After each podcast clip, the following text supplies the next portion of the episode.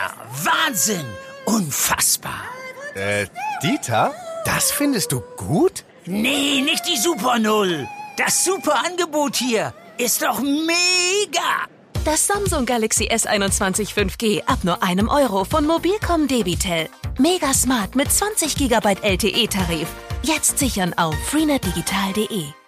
Da sich im Moment die Corona-Zahlen so erfreulich entwickeln, hat die Schulministerin jetzt angekündigt, dass schon in der nächsten Woche entschieden werden könnte, dass die Maskenpflicht im Klassenzimmer fällt. Ab morgen gelten bei uns in NRW neue Corona-Regeln. Ab morgen gilt dann zum Beispiel keine Maskenpflicht mehr im Freien. Gute Neuigkeiten also für alle von uns, die sich wieder nach mehr Normalität sehnen. Aber wie sieht es in den Schulen aus? Darüber sprechen wir heute im Aufwacher. Mein Name ist Charlotte Großer. Schön, dass ihr dabei seid. Bonn Aufwacher. News aus Bonn und der Region, NRW und dem Rest der Welt. Schauen wir zunächst auf die Nachrichtenthemen für Bonn und die Region. Die Autobahn 555 bei Wesseling wird ab dem Frühjahr 2022 saniert. Autofahrer zwischen Bonn und Köln müssen sich daher auf langwierige Verkehrsbehinderungen einstellen. Geplant ist die Erneuerung der Fahrbahn mit einem lärmmindernden Asphalt, der Bau von Lärmschutzwänden, der Ersatzneubau zweier Unterführungen sowie der Bau einer Pumpstation. Das Bauvolumen des etwa auf viereinhalb Jahre angelegten Vorhabens beträgt rund 40 Millionen Euro, heißt es von der Autobahn GmbH, die eigentlich bereits für Herbst Herbst 2021 geplanten Bauarbeiten sind nach Angaben der Autobahn GmbH nach dem Starkregen und dessen Folgen Mitte Juli zunächst zurückgestellt worden, weil die A555 seitdem als linksrheinische Ausweichstrecke für die gesperrte A61 deutlich mehr Verkehr aufnehmen müsse. Wie genau die Sperrungen und Umleitungen für die Autofahrer aussehen werden, wird derzeit noch erarbeitet. Bei einem schweren Unfall sind am Dienstagabend am Bertha von Suttner Platz eine Straßenbahn und ein Linienbus der Stadtwerke zusammengestoßen. Jetzt laufen die Ermittlungen zu Hergang und Ursachen. Ein 21-jähriger Fußgänger, der von dem Bus getroffen wurde, wird weiterhin in der Uniklinik behandelt. Über seinen Gesundheitszustand waren am Mittwoch keine Details zu erfahren. Zeugenaussagen zufolge fuhr der 26-jährige Busfahrer von der Sandkaule in Richtung Belderberg. Mitten auf der Kreuzung kollidierte er mit der von links kommenden Straßenbahn der Linie 62. Sie fuhr gerade von der Kennedy-Brücke auf den Suttnerplatz. Die Wucht des Aufpralls war so stark, dass der Bus gedreht und in die Bahnhaltestelle geschoben wurde. Dort hatte der 21-jährige Mann gewartet. Vier Fahrgäste der Straßenbahn wurden bei dem Unfall leicht verletzt, ebenso der 26-jährige Busfahrer. Weil sich auch der Fahrer der Straßenbahn noch in der Nacht zur ärztlichen Begutachtung in ein Krankenhaus begeben hatte und überdies psychologisch betreut wird, stieg die Zahl der Verletzten insgesamt auf acht. Einen Unfall dieser Art und mit dieser Anzahl an Verletzten habe es in den vergangenen Jahren nicht gegeben. Dieses Ereignis mache sehr betroffen, heißt es von den Stadtwerken Bonn. Man hoffe auf eine schnelle Genesung der Verletzten. Die Unfallstelle hatte bis in den späten Abend hinein gesperrt werden müssen. In Bonn-Friesdorf ist am Mittwoch auf einem Reiterhof die Lagerhalle für Strohballen in Brand geraten. Nach Angaben der Feuerwehr Bonn brannten auf dem Hof am Annaberger Weg rund 700 Strohballen. Teile der Lagerhalle seien durch die Hitze eingestürzt, berichtet ein Feuerwehrsprecher. Die Feuerwehr war mit einem Großaufgebot vor Ort. Rund 130 Einsatzkräfte der Berufsfeuerwehr waren im Einsatz. Sie transportierten die brennenden Strohballen von der Halle auf eine Wiese. Dort werden die Ballen einzeln abgelöscht. Laut Feuerwehr dauerte der Einsatz mehrere Stunden. Alarmiert wurde die Feuerwehr am Morgen gegen 7.45 Uhr. Zunächst hätten sich nach Angaben der Feuerwehr noch 20 Pferde in einer angrenzenden Halle befunden. Die Tiere konnten aber schon vor Eintreffen der Einsatzkräfte von den Besitzern aus der Halle befreit und in Sicherheit gebracht werden. Zur Brandursache ist bislang noch nichts bekannt. Die Rauchsäule über dem Annaberg war am Morgen von Friesdorf aus deutlich zu sehen. Die Polizei sperrte das Gebiet um den Brandort weiträumig für den Verkehr ab. Die Siegburger Geschäfte bleiben am Sonntag, anders als geplant, nun doch geschlossen. Grund dafür ist eine Klage der Gewerkschaft Verdi. Die habe vor dem Oberverwaltungsgericht in Münster gegen die Sonntagsöffnung geklagt. Nach rechtlicher Prüfung habe die Stadtverwaltung in Abstimmung mit dem Verkehrsverein beschlossen, vom verkaufsoffenen Sonntag Abstand zu nehmen. Das hat auch Konsequenzen für den geplanten Wein- und Genussmarkt, der nun ebenfalls abgesagt wurde. Denn ohne den verkaufsoffenen Sonntag sei der Markt in der geplanten Form nicht zu verantworten gewesen. Bei schlechtem Wetter hätten ohne eine Rückzugsmöglichkeit in Geschäften die erforderlichen erforderlichen Hygieneabstandsregeln nicht eingehalten werden können.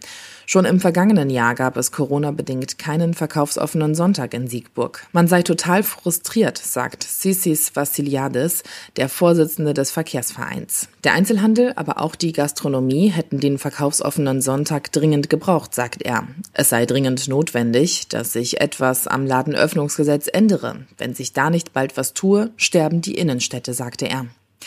Am kommenden Sonntag verwandeln einige Bonner wieder ihre Vorgärten, Hinterhöfe und Garagen zu Flohmarktständen. Die beliebten Hofflohmärkte gab es schon 2016 in Beuel. Nun finden sie zum zweiten Mal im gesamten Bonner Stadtgebiet statt. Bei der jüngsten Auflage im August konnte die Kundschaft an mehr als 90 Ständen stöbern, aussuchen und einkaufen.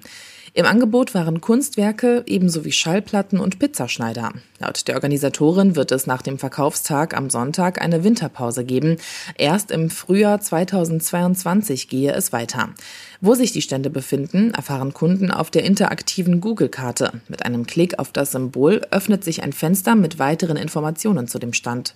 Viele Anbieter haben dort auch notiert, was sie anbieten möchten. Die Teilnahme ist kostenlos. Voraussetzung ist, dass jeder seinen Stand nur auf privatem Grund aufbaut. Schauen wir jetzt auf unser Top-Thema. In anderen Bundesländern müssen Schüler im Klassenzimmer bald schon keine Maske mehr tragen, so beispielsweise ab nächster Woche in Bayern. Das kommt dort vor allem auf Druck der Freien Wähler. In Berlin entfällt die Maskenpflicht ab Montag ebenfalls, dort dann an den Grundschulen. Aber wie sieht es hier bei uns in NRW aus? Ab morgen werden jedenfalls schon angesichts der guten Entwicklung der Infektionszahlen die Corona-Regeln in NRW gelockert. Darüber sprechen wir jetzt mit RP-Kollegin Kirsten Bialdiger. Hallo Kirsten. Hallo. Ab morgen gelten also neue Regeln. Was genau kommt da auf uns zu? Der Gesundheitsminister Laumann hat ein wenig überraschend und eine Woche früher als bisher geplant schon mal im Gesundheitsausschuss angekündigt, dass es eine neue Corona-Schutzverordnung zum 1. Oktober geben soll. Und da gibt es ein paar wesentliche Änderungen. So viel hat er schon durchblicken lassen. Zum Beispiel müssen im Freien keine Masken mehr getragen werden in Nordrhein-Westfalen. Das ist ja ein Schritt, womit man vielleicht nicht unbedingt gerechnet hätte. Gibt es noch weitere Lockerungen? Ja, das wird vor allem dann die Kneipengänger und Gastwirte freuen. In der Gastronomie sind keine besonderen Abstände mehr vorgeschrieben. Und auch die Eventveranstalter können sich freuen. Es werden mehr Zuschauer bei Großveranstaltungen zugelassen, aber nur auf den Sitzplätzen, nicht auf den Stehplätzen. Das sind die wesentlichen Änderungen, die bisher bekannt sind. Wir schauen uns das natürlich an und auch darauf hin, ob es noch weitere Überraschungen gibt. Der NRW-Schulausschuss ist gestern im Landtag zusammengekommen. Inwiefern hat sich Schulministerin Yvonne Gebauer denn zu der Maskenpflicht geäußert? Ja, die Maskenpflicht ist ja auch für viele nach wie vor ein Ärgernis und für die Schüler ist es, das ist ganz klar schon hart. Also gerade in der Oberstufe, wenn man dann sieben oder acht Schulstunden hat und die ganze Zeit diese Maske im Gesicht hat im Klassenzimmer, das sicher haben sich viele dran gewöhnt, aber es ist nicht gut und es ist auch schwierig, Unterricht mit Masken zu machen. Und da sich im Moment die Corona-Zahlen so erfreulich entwickeln, die Infektionszahlen, hat die Schulministerin jetzt im Ausschuss angekündigt, dass schon in der nächsten Woche entschieden werden könnte, dass die Maskenpflicht im Klassenzimmer fällt. Ähm, da müssen wir jetzt noch mal abwarten, weil es nämlich einen gewichtigen Grund gibt, der dagegen spricht. Welcher wäre das denn? Das ist das beliebte Thema Quarantäne. Also noch vor drei Wochen war ja die Aufregung groß, weil so viele, nämlich Zehntausende Schüler in Nordrhein-Westfalen nach den Sommerferien erstmal in Quarantäne geschickt wurden. Grund war, dass die Gesundheitsämter die Quarantäneregeln sehr genau genommen haben. Dann wurde das geändert und die Quarantänepflicht gilt nur noch für infizierte Schüler. Aber die Vorgabe war, dass alle im Klassenzimmer eine Maske tragen. Also, dass die direkten Kontaktpersonen dann auch tatsächlich die Maske im Gesicht haben. Und jetzt könnten die Gesundheitsämter sagen, wenn die Maskenpflicht fällt, dann ist das Ansteckungsrisiko ungleich höher. Also müssen wir wieder mehr Schüler in Quarantäne schicken. Das will natürlich die Schulministerin unter allen Umständen vermeiden, dass es dazu kommt, denn Also nochmal diesen, diese Empörung von Elternseite ähm, und Schülerseite, das glaube ich, das möchte sie nicht riskieren. Daher sind da noch einige Gespräche zu führen. Aber wenn mich der Tenor ihrer Aussagen nicht trügt, dann würde ich schon denken, dass zumindest in einigen Bereichen, vielleicht für die älteren Schüler oder für die jüngeren, da wird man sehen, wo sie die Schwerpunkte legt, ähm, dann die Maskenpflicht aufgehoben werden kann. Würde solch ein Schritt, also die Maskenpflicht in den Schulen am Sitzplatz fallen zu lassen, denn in das aktuelle Infektionsgeschehen passen? Aktuell sind die Zahlen ja leicht rückläufig. Ja, darüber gehen die Meinungen ein bisschen auseinander. Also der SPD-Schulpolitiker Jochen Ott von der Opposition sagte, es ist richtig, die Zahlen gehen zurück. Aber es gibt eben einige Städte wie Wuppertal oder auch äh, Leverkusen oder Hagen. Da sind die Inzidenzen gerade bei den Jugendlichen noch sehr, sehr hoch. Es war sogar die Rede von 511 in Hagen. Das habe ich jetzt nicht nachgeprüft bei den 10- bis 19-Jährigen. Das war eine Aussage des Schulpolitikers Ott also noch sehr hohe Inzidenzen und er schlug vor, man könnte ja die Maskenpflicht daran knüpfen, wie hoch die Inzidenzzahl ist. Das war ein Argument und das andere war, dass ja der Virologe Christian Drosten nochmal davor gewarnt hat, zu glauben, dass jetzt die Herbstwelle schon vorüber sei. Er sagte nämlich, dass zwar die Reiserückkehrerwelle jetzt langsam abebbt, aber die eigentliche Infektionswelle im Herbst, die steht uns noch bevor. Denn die Grippesaison kommt ja jetzt erst. Und wenn sich dann die Erkältungssaison und die Grippesaison mit der Corona-Saison verbinden, da kann es noch einmal eine ziemlich hohe Welle geben. Und daher gibt es doch auch einige Gründe, die dafür sprechen, dass man die Maskenpflicht beibehält. Wir wissen ja auch aus Erfahrung, wenn so etwas erstmal wieder abgeschafft ist, dann kann es sehr lange dauern, bis man es wieder einführt. Und im letzten Herbst haben wir ja sehr, sehr lange versucht, in Nordrhein-Westfalen war ja der Versuch dann wirklich bis kurz vor Weihnachten die Schulen offen zu halten. Aber dann musste man doch klein beigeben, weil die Zahlen so in die Höhe schossen.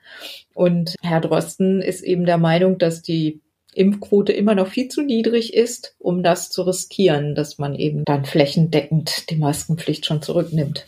Okay, da scheint es ja noch viele Uneinigkeiten zu geben. Könnte es denn sein, dass da wieder ein Hin und Her auf die Schülerinnen und Schüler zukommt? Also ich glaube, es wird einige Erleichterungen geben. Die Schulministerin wird aber behutsam vorgehen. Also es ist eben auch doch der Druck da, weil andere Bundesländer, wie du ja schon gesagt hast, auch schon vorgeprescht sind, Berlin beispielsweise, Bayern. Und da möchte sich ja dann auch gerade eine FDP-Schulministerin nicht vorwerfen lassen, dass sie eine der letzten ist, die, was eine Maske ist ja eine Einschränkung der Freiheit für diejenigen, die sie tragen, dass sie eine der letzten ist, die das aufgehoben hat. Also da kann ich mir schon vorstellen, wenn sich da eine Einigung mit den Gesundheitsämtern über die Quarantäneregeln erzielen lässt, dass es da zu einer Abschwächung dieser Pflicht kommt. Schauen wir zum Schluss noch auf ein anderes Schulthema. Nach der Flut müssen viele Schüler aktuell in anderen Gebäuden, anderen Schulen unterrichtet werden, weil ihre Schulen beim Hochwasser teilweise zerstört wurden. Darum ging es ebenfalls in dem Schulausschuss mit Yvonne Gebauer. Kam da was Neues zu den Plänen für die kältere Jahreszeit raus? Ja, sie hat noch mal gelobt die Improvisationstalente in diesen Regionen, auch der Schulleiter. Sie hat das äh, Beispiel einer Schule in Swisttal Heimatsheim gebracht, die erst eigentlich Container aufstellen wollte, weil die Schüler die Schule nicht mehr besuchen können. Also die, da ist kein Unterricht mehr möglich wegen der Flutkatastrophe. Es wurden Container bestellt, aber dann hat sich herausgestellt, dass die Bodenbeschaffenheit gar nicht gut genug ist, um dort sicher Container aufstellen zu können. Und dann musste man sich ganz auf die Schnelle wieder was Neues einfallen lassen. Und da ist zum Beispiel diese Schule dazu übergegangen, dann ein Schichtmodell einzuführen so dass die Schüler, ich weiß nicht ganz genau, wie es aussieht, möglicherweise dann eine, ein Teil der Schüler vormittags in die Unterrichtsräume gehen kann, die noch einigermaßen in Ordnung sind und der andere Teil der Schüler dann nachmittags. Es gibt also noch einige Sachen zu klären. Alle neuen Infos bekommt ihr jederzeit auf RP Online. Danke, Kirsten Bialdiger, für die Infos. Gerne. Schauen wir jetzt auf unser zweites Thema. Sorge vor Warteschlangen am Düsseldorfer Flughafen und schon wieder lange Warteschlangen am Flughafen. Das sind zwei Überschriften der Rheinischen Post der letzten Tage. Das Problem, offenbar gibt es zu wenig Sicherheitskontrollen am Flughafen in Düsseldorf. Und wenn viele Menschen reisen, aber zu wenig Menschen an den Sicherheitskontrollen arbeiten, dann führt das zu langen Warteschlangen und genervten Flugreisenden. Jetzt hat die Gewerkschaft Verdi ihre Mitglieder und Mitarbeiter der Sicherheitsfirma zur Demonstration aufgerufen. Sie fordern bessere Arbeitsbedingungen. Dazu gehört auch mehr Personal. NRW-Reporter Viktor Marinov gibt uns den Hintergrund. Hi Viktor. Hallo. Du hast jetzt mit einigen Mitarbeitenden der Sicherheitsfirma gesprochen, die gestern demonstriert haben. Wovon berichten sie? Genau, ich war bei der Demo dabei und ich habe über ziemlich anstrengende Arbeitsbedingungen äh, berichtet. Also die haben erstmal erzählt, dass der Arbeitstag um 4 Uhr anfängt. Das ist ja am Flughafen ja noch normal. Aber die haben auch erzählt, es ist sehr heiß, es gibt sehr viele Passagiere, die genervt sind und es gibt halt einfach nicht genug Kollegen, mit denen man sich die Arbeit teilen kann. Und dadurch können die Beschäftigten weniger Pausen machen. Die kommen erst spät, wenn überhaupt, zum Essen. Und manche, das haben mir die Beschäftigten, also mehrere Beschäftigte erzählt, manche kippen dann um wegen dieser Arbeitsbelastung. Okay, das klingt ja wirklich beunruhigend. Jetzt weiß ich, dass jahrelang die Sicherheitsfirma Kötter am Flughafen Düsseldorf für die Kontrollen zuständig war. Dann gab es einen Dienstleisterwechsel. Der Wechsel hat laut den Gewerkschaftsmitgliedern des Sicherheitspersonals aber offenbar nichts verändert. Eine Ver Veränderung schon, aber leider im negativen Sinne. Also übernommen hat äh, die Dienstleister Deutscher Schutz- und Wachdienst und die Beschäftigten haben natürlich gehofft, neue Firma, neue Möglichkeiten, es kann alles besser werden.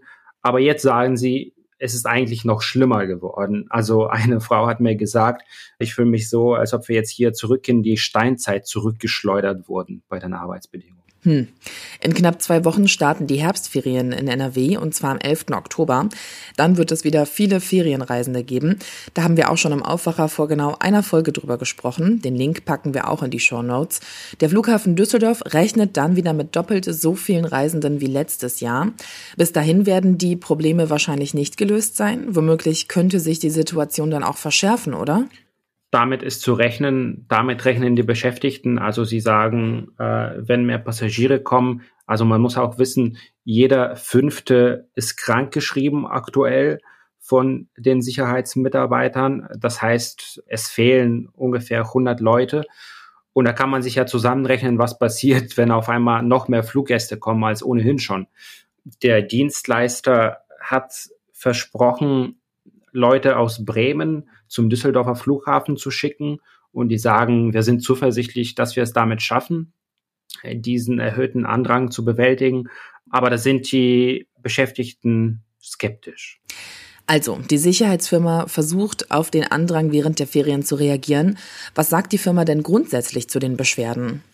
Eine Sache, die mir alle Beschäftigte erzählt haben, ist, man hat uns unseren Urlaub gekürzt. Die hatten davor 32 Tage im Jahr und haben jetzt 20 Tage. Da sagt die Sicherheitsfirma, ja, das stimmt, das haben wir gemacht, aber die Leute waren auch in Kurzarbeit. Das heißt, die haben weniger gearbeitet und da erlaubt uns der Gesetzgeber auch eben entsprechend den Urlaub zu kürzen. Mm, zu den Arbeitsbelastungen äh, ist das ein bisschen anders.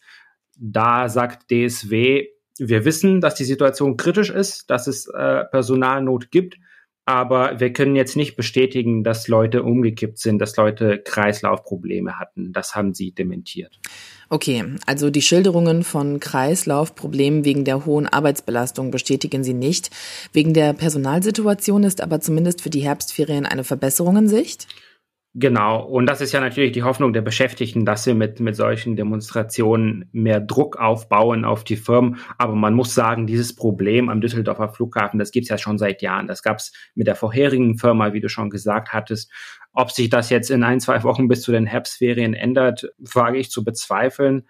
Aber dass der Druck der Beschäftigten wirkt, Das ist relativ deutlich in dem Fall, ja.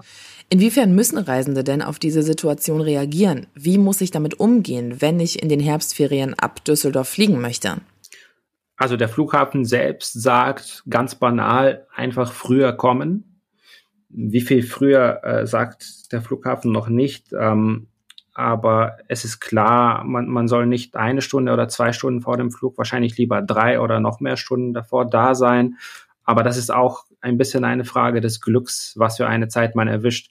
Aber man kann sagen, für Passagiere in den Herbstferien lieber zu früh kommen als zu spät.